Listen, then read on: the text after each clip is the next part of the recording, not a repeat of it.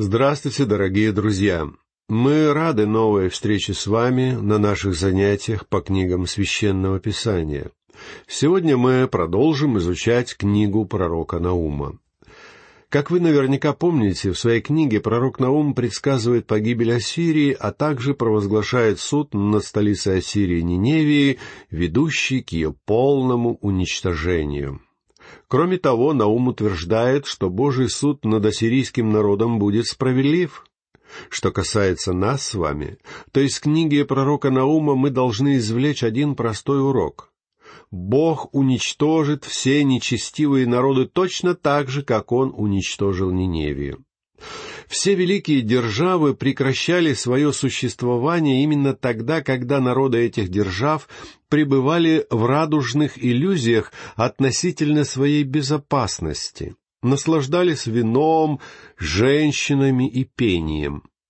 Когда народ доходит до такого состояния, вы можете быть уверены, этот народ обречен. Скоро он присоединится к сонму погибших. Такое случилось со всеми великими народами мира. Ассирия исполнила свое предназначение в Божьем замысле. Ее народ перешел отпущенную Богом меру, и теперь эта держава должна быть разрушена. Причем разрушение Ниневии, судя по подробностям, описанным в пророчестве, было просто ошеломляющим. Но эта весть должна была стать утешением для народов, которые жили в страхе перед этой могущественной и нечестивой страной. Вот почему нам представляется вполне оправданным имя пророка, возвещающего грозный суд. Ведь Наум в переводе с еврейского языка означает «утешитель». Задолго до пророка Наума Бог послал ассирийцам весть о спасении через другого пророка, Иону. И на некоторое время ассирийцы обратились и служили живому истинному Богу. Принятие Бога было чудесным событием в ассирийской истории. Но продлилось это благословенное состояние недолго.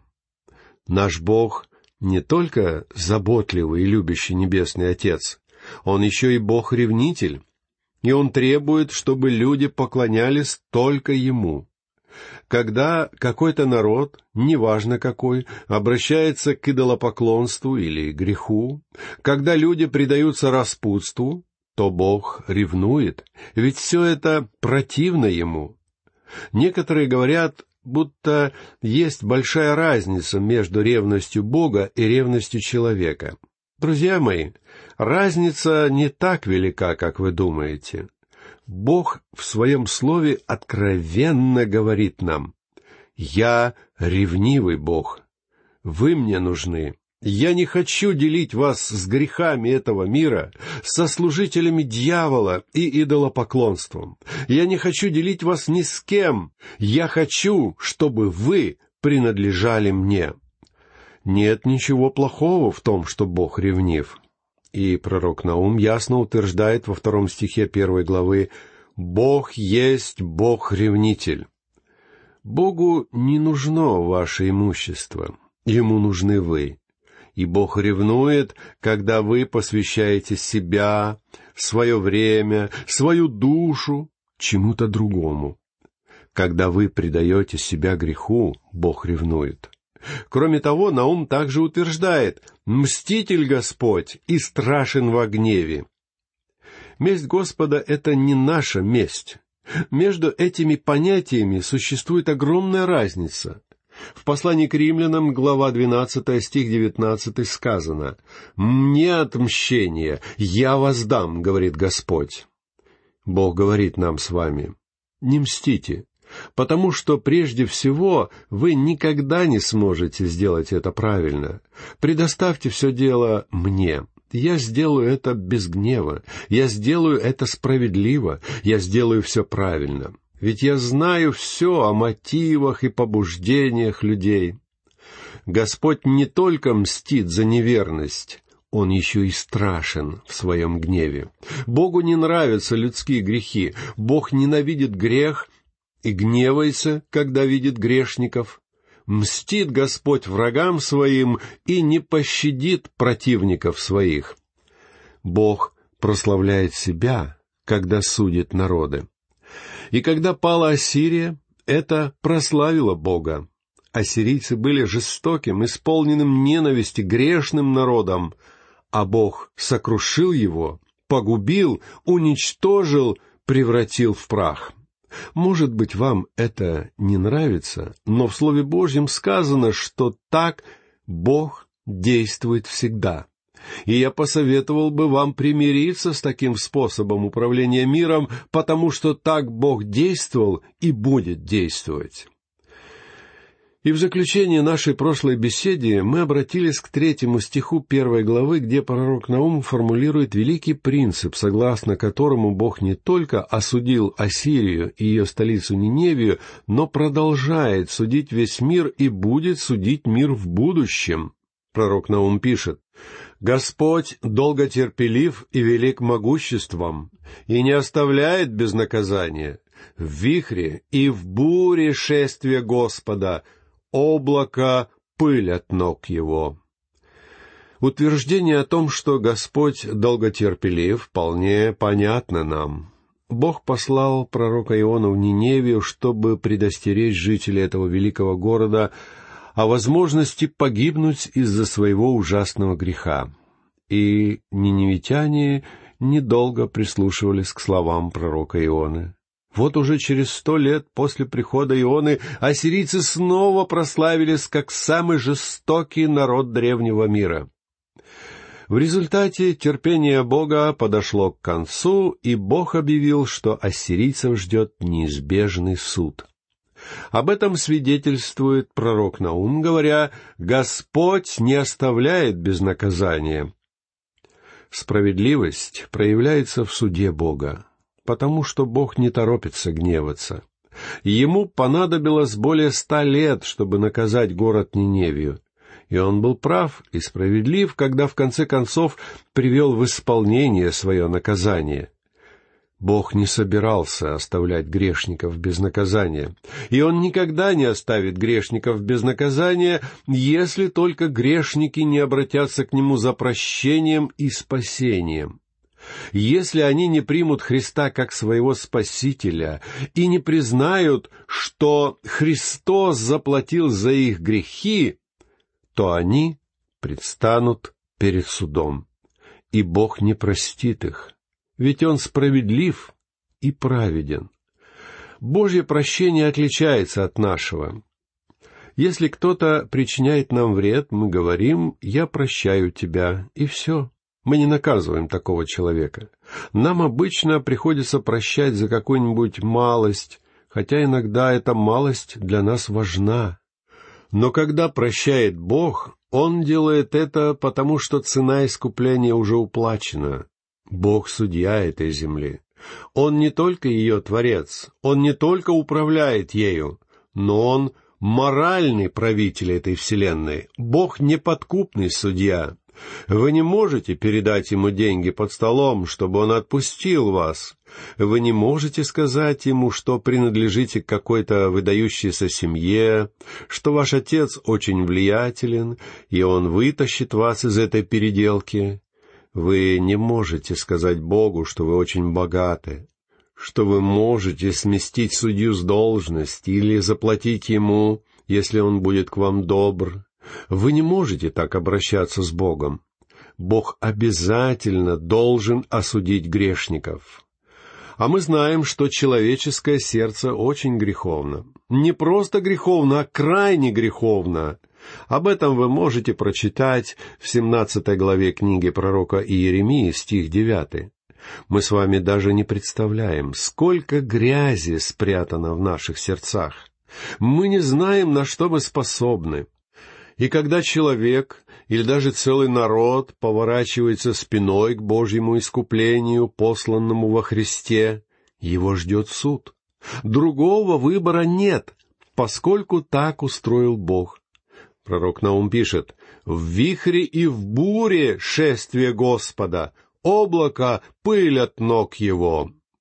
Бог властвует над Вселенной не только вмешиваясь в жизнь людей, Он еще и руководит силами природы. Все бури находятся под его контролем и служат выполнению его замысла. Так называемые объективные и независящие от человека законы природы на самом деле не являются полностью независимыми. Природа делает то, что Бог велит ей делать. Наш Бог — Творец, Он — Искупитель, и Он же Судья. Он управляет всем, друзья мои. Просто предоставьте все Ему и положитесь на Него, потому что Он благ, Он исполнен благодати, Он Спаситель. А теперь давайте поговорим о том, что еще пишет в своей книге пророк Наум о всемогуществе Бога. Послушайте четвертый стих первой главы. «Запретит он морю, и оно высыхает, и все реки иссякают. Вянет васан и кормил, и блекнет свет на Ливане. Запретит он морю, и оно высыхает, и все реки иссякают. Бог уже показал, что Он властен сделать это, когда осушил Черное море и реку Иордан. Васан, Кормил и Ливан — это три плодородные области той земли. Кормил — это на самом деле долина Ездрелонская, главный город которой Мегиддо. Это одно из самых цветущих мест на земле. Дальше, на север, лежит побережье Ливана, и от Бейрута до руин древнего Тира эта область прекрасна. Весной там можно увидеть цветущие плодовые деревья, а в отдалении видны вершины антиливана, покрытые снегом. В Ливане растут фруктовые сады, абрикосы и персики, и земля очень плодородна. И вот пророк Наум утверждает, что там настанет засуха. Я уверен, что немногие из вас знают о пыльных бурях, одолевавших Америку в тридцатые годы двадцатого века. Мне же всегда казалось, что эти бури были Божьим судом, с помощью которого Бог пытался предотвратить бедствие, ожидавшее Америку. Если бы в тот момент в Америке началось пробуждение, я уверен, что не было бы жертв Второй мировой войны и многих конфликтов, в которые американцы ввязались после войны. Но, к сожалению, Америка в то время не поняла послания Бога и продолжила свое шествие по пути греха и непослушания. Читаем далее, послушайте пятый стих. «Горы трясутся пред ним, и холмы тают, и земля колеблется пред лицом его, и вселенная, и все живущие в ней». Бог Творец, и Он же хранитель этой вселенной, Он один поддерживает его. Горы трясутся пред Ним, и холмы тают. Здесь, без сомнения, имеется в виду землетрясение и извержение вулканов. Вы вполне можете считать Бога ответственным за все происходящее, за все наводнения и землетрясения, которые случаются но не считайте его виновным в том, что при этом погибают люди. Люди наделены разумом, который говорит им, что не следует приближаться к реке, которая вот-вот может разлиться, или к вулкану, который извергает лаву. Я живу в Южной Калифорнии, и мне следует прислушиваться к тому, что предсказывают ученые. А они говорят нам, что приближается землетрясение, и, вероятно, это правда. Геологический разлом Сан-Андреас проходит очень близко от места, где я живу. Но если начнется землетрясение, и в нем погибнет кто-то из людей, которых я люблю, я не стану обвинять Бога в том, что это Он убил их. Нет, Бог не отвечает за это, мы сами виновны. Нам надо было бы перебраться в другое место, но, честно говоря, моей семье нравится в Южной Калифорнии, поэтому мы остаемся здесь и пользуемся моментом. Бог управляет природой. Но мы не можем обвинять Его во всех великих трагедиях, которые случаются. Во многих трагедиях оказываются виновны сами люди. Не нужно приближаться к опасной реке и жить в местах, где может произойти землетрясение. Послушайте шестой стих. Пред негодованием его кто устоит? и кто стерпит пламя гнева его? Гнев его разливается, как огонь, скалы распадаются пред ним. Люди знают, что они не могут на равных тягаться с природой. Виктор Гюго написал три великих романа. Он написал «Отверженные», чтобы показать, что общество — это враг человека. Он написал «Собор Парижской Богоматери», чтобы показать, что религия — это враг человека. И он написал «Труженики моря», чтобы показать, что природа — это враг человека. Но все зависит от отношения человека к обществу, религии и природе. Религия была врагом людей. Общество остается врагом. Современная цивилизация немилосердна, уверяю вас. Природа действительно может быть врагом человека, но может быть и его другом. Если вы пытаетесь сражаться с природой, вы обязательно проиграете это сражение. Вот что пытался сказать в своем романе Виктор Гюго. Человеку вполне по силам сделать природу, религию и общество своими друзьями. Но он не всегда оказывается достаточно мудр, чтобы разглядеть, какими способами можно обрести истинных друзей. Пред негодованием его кто устоит, и кто стерпит пламя гнева его, вопрошает Наум. Этот вопрос обращен к населению Ниневии, которое отвергло милость всемогущего Бога. А есть ли у вас, дорогие радиослушатели, ответ на этот вопрос? Мне хотелось бы спросить вас об этом, если вы еще не спасены.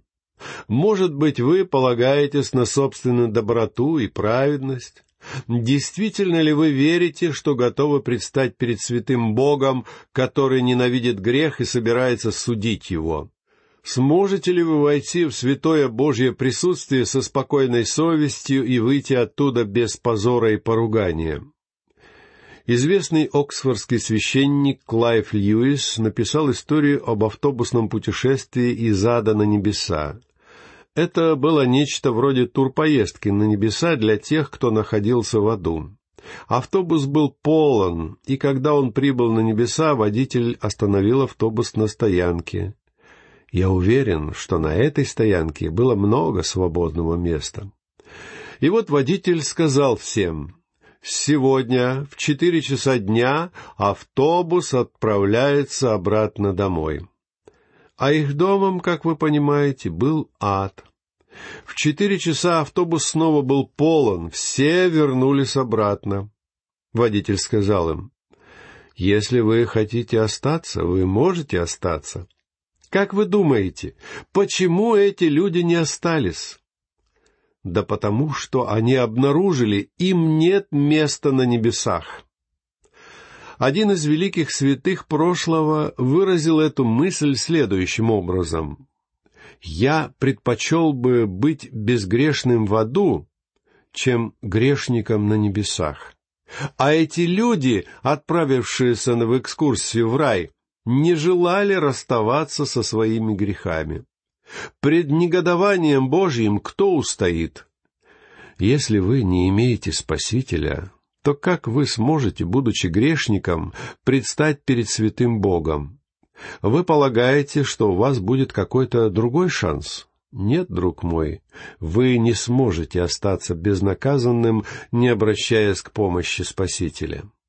Чтобы предстать перед Богом, нужно войти в число Его возлюбленных детей и быть во Христе.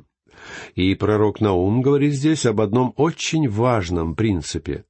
Бог должен судить грешников. Если бы Бог не судил за грех, то в нем было бы что-то неправильно. Наум описывает могущество и гнев Бога, чтобы убедить иудейский народ положиться на Божью защиту. Всемогущий Бог защитит их, когда Ассирия вторгнется в их землю. Обратите внимание на седьмой стих первой главы книги Наума. Благ Господь, убежище в день скорби, и знает надеющихся на Него.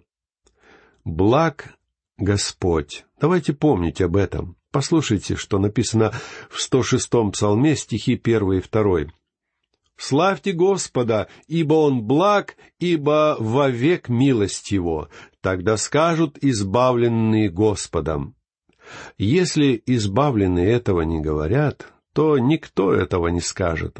Поэтому я говорю, Бог благ, Бог благ, друзья мои, и так чудесно знать об этом. Я не знаю, кто вы, где вы находитесь, что вы делаете, но я знаю, что Бог любит вас и хочет спасти вас. И если вы не спасены, то просто потому, что вы не приходите к Нему. Ведь Он может спасти вас и спасет. Бог благ. Это аксиома Писания и аксиома жизни. Благ Господь. Кроме того, Бог — это убежище в день скорби. Знаете ли вы, что такое скорбь? Вам нужно хорошее убежище? Господь именно то самое убежище, которое вам нужно. Бог знает надеющихся на Него. И я счастлив, что я не затеряюсь в толпе, не окажусь забытым. Когда я отправляюсь на западное побережье, то иногда мне кажется, что все люди путешествуют вместе со мной. Я выезжаю на автостраду и думаю, сколько же здесь народа. А когда я возвращаюсь в Даллас, штат Техас, мне кажется, что все люди тоже последовали за мной из Калифорнии в Техас. Толпы народа повсюду. Я еду во Флориду или в Нью-Йорк, и кажется, что все люди поехали вслед за мной. Я никогда в жизни не видел таких толп народа и такого скопища машин. Несколько лет тому назад я был в Европе и обнаружил, что там тоже полно людей. А толпы народа, живущего на Востоке, просто потрясают. В Египте, в арабских странах, в Турции такое множество людей и жизнь среди них побуждает меня уповать на то, что Господь помнит мое имя, помнит верно на Маги, помнит, что я верю в Него. И потому я крайне счастлив от того, что в Писании сказано «знает надеющихся на Него». Друзья мои, Богу не нужен компьютер, чтобы помнить наши имена.